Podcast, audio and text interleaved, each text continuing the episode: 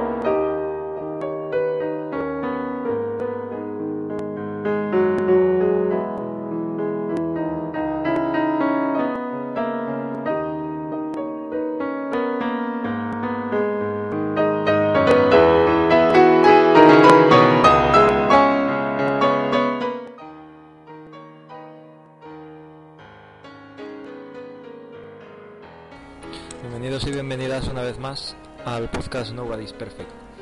En este episodio número 29 voy a colgar aquí una charla que di hace dos meses eh, relacionada con la publicidad engañosa y en concreto con los yogures líquidos.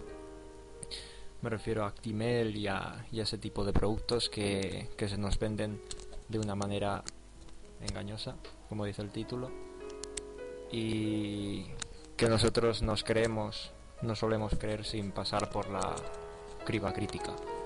Eh, antes de dejaros con, con, la charla, porque no voy a hablar más que de, de esto y del próximo episodio, que espero que sea dentro de dos semanas, os digo las cuentas.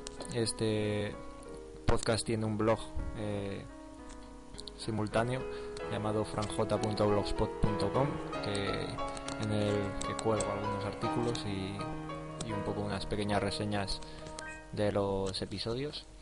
El, mi Twitter personal es fr, frj91. El Twitter del podcast es arroba nip barra baja podcast. Y todo esto se puede escuchar en iTunes, si tenéis iPod, y en iVoox.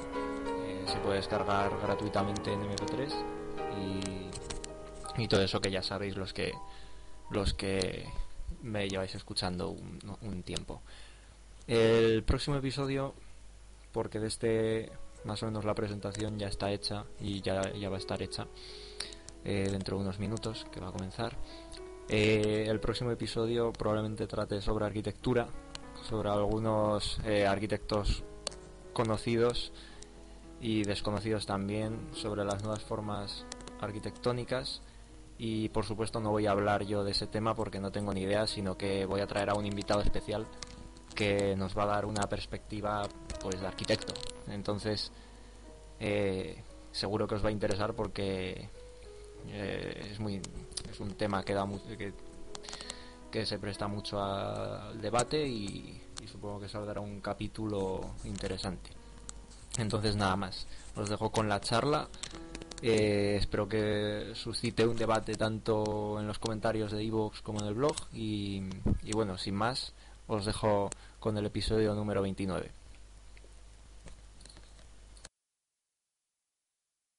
Voy a hablar de, bueno, de, un tipo de anuncios, de un tipo de, publicidad que se ha hecho a lo largo de, de esta última década eh, en relación con la leche y con el yogur líquido. Luego veremos a qué, a qué más eh, El tema, bueno, es el tema de la publicidad da mucho jugo, ¿no? Hay una cantidad de mitos eh, muy grande entre la publicidad eh, que tenemos en la televisión española y en otras televisiones de otros países. Entonces, bueno, probablemente habrá muchas más exposiciones relacionadas con anuncios. Eh, para, este, para esta exposición además me viene bien un libro que, estoy leyendo ahora mismo, que es 13,99 euros, de Frederick Beder, eh, que bueno, ya nos comentó la web, que era un hombre, la historia consistía, consistía en un hombre que, hizo un libro para, para que le despidiesen, hablando sobre la publicidad y sobre su, sobre su eh, empresa en concreto, para, para ver que le despidiesen, no despedirse a sí mismo. Entonces, em, bueno, voy a comenzar. Eh, me llamo Octav y llevo ropa de APC. Soy publicista. Esto es, contamino el universo. Soy el tío que os vende mierda, que os hace soñar con esas cosas que nunca tendréis. Cielo eternamente azul, días que nunca son feas, una felicidad perfecta retocada con el Photoshop. Imágenes relamidas, músicas pegadizas. Cuando a fuerza de ahorrar logréis comprar el coche de vuestros sueños, el que lancé en mi última campaña, yo ya habré conseguido que esté pasado de moda. Bueno, así comienza el segundo capítulo. Eh, bueno, y esto ya es mío a partir de ahora. El mito de la leche es ya de dominio común. Bueno, habría que preguntarse también por qué mito y timo se parecen tanto. Eh, tanto en su vertiente fisiológica como significativa. Dicen que beber leche nos nutre como pocos otros alimentos y que a pesar de todo es bueno tomarla tras dejar la época de lactancia, al contrario que el resto de vivos. Eh, desde que la televisión comenzó con los anuncios, se nos trató de inculcar una imagen de dicho producto poco menos que divina. Leche, cacao, avellanas y azúcar, un buen vaso de leche con una tableta de chocolate, yo me pregunto, una tableta de y un grado, etc. Bueno, al mismo tiempo que nos animaban a tomar leche, hasta en la sopa, aparecía como inexcusable parte del decorado una sempiterna vaquita sonriente, otras incluso reían, en un ambiente idílico propio de las montañas suizas de Pedro City, que nos animaba a ver tanto a la vaca como al inerte vaso de leche con una dulzura y simpatía nunca igualados por otro producto de entre todos los del supermercado.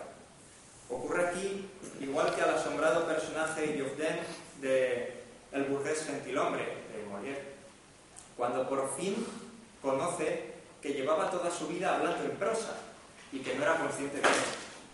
Eh, tres cuartos de lo mismo en este caso. Llevamos medio siglo hablando de la leche como algo purificador y bondadoso por sí mismo y aún no hemos concientizado la categoría de mito ordinario a la que debemos subir. Pero no es la leche donde hoy en día recaen los mitos más agudos y supersticios del mundo televisivo, sino en una vertiente de la misma. Vertiente más o menos. El yogur líquido. Esta sustancia parece derivada de la leche, bueno, lo es, pero no nos equivoquemos, las vacas o las cabras no producen yogur líquido. Dentro de lo artificial del producto, seguimos observando algunos vestigios de la idea que nuestro imaginario colectivo tiene de la leche. Niño toma el líquido. Imaginaos un anuncio de yogures líquidos. El niño toma el líquido. De pronto, un halo blanco le rodea y toda su piel brilla como si fuese de plata. Acude a la cancha de baloncesto para jugar con sus amigos. Es verano y, por supuesto, sube. De pronto, una horda simulada de enemigos de colores cálidos y chocantes, rojos y violetas, le atacan. El equipo de defensas es avisado por una alerta mágica. Montan todos en sus naves y llegan a la cancha de baloncesto. Destrozan a los malvados que aparecieron cuando el niño se quitaba la gorra para secarse el sudor. Bueno, fin de la simulación. Y el, niño se recoloca la gorra en su sitio, sonríe y sigue jugando, tan bonitamente como diría dos. El equipo de defensas Actimel, ayudado de los LK6 Inmunitas, ha ganado una nueva batalla en la lucha contra la inteligencia de los consumidores. Los anuncios de Actimel llevan apareciendo en la televisión desde comienzos del siglo XXI en ellos aparecen siempre familias felices disfrutando de los chupitos de yogur líquido por las mañanas. De nuevo la reminiscencia al blanco, impoluto y aséptico mundo de Heidi. Años más tarde, decidieron ser más acordes a la realidad de los ciudadanos españoles y en los anuncios reflejaron a gente con mucha prisa, amas de casa, empresarios, niños que jugaban al fútbol llenos de barro, famosos, que no podían detenerse por las mañanas y dedicar más de dos minutos a desayunar. Así que se unieron a la corriente del High Speed Way of Life y se autoproclamaron como los más capacitados para imbuir de defensas a esas personas tan atareadas. Con 100 mililitros de Actimel, una persona podía afrontar el día y no desfallecer. Ayuda a mejorar tus defensas.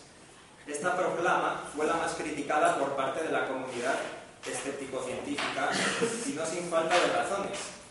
El producto no solo promete algo que realiza el organismo ya de por sí óptimamente, es algo así como te ayudamos a respirar, eh, sino que además no lo cumple.